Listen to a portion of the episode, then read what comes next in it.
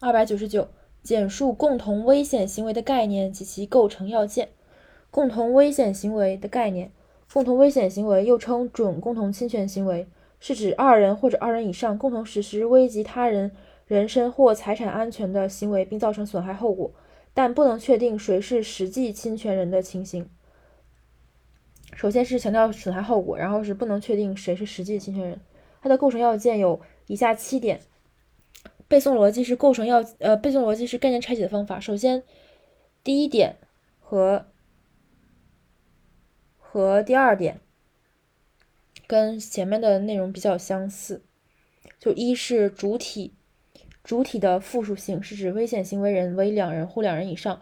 二是行为的同一性，即数个危险行为人实施的侵权行为是相同的。它与上面的那个损害结果呃不对，这个不一样。一是主体的。复数性，七是损害结果单一性，这两个是跟上面的共同侵权行为的构成要件是一样的。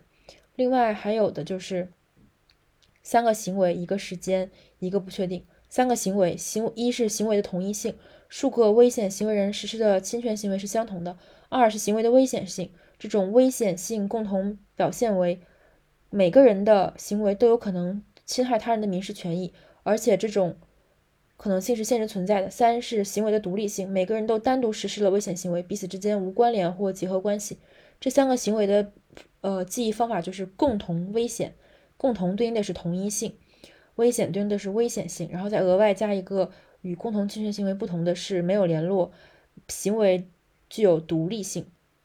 另外，第第第三点，时间上的同时性或相继性。第四点，呃，最后第六点。实际侵权人的不确定性，所以第一点主体的复数性，第七点损害结果的单一性是共同点。然后二四五是行为，二行为的统一性，四行为的危险性，五行为的独立性，三是时间，时间上的同时性或相继性，六是不确定实际侵权人的不确定性。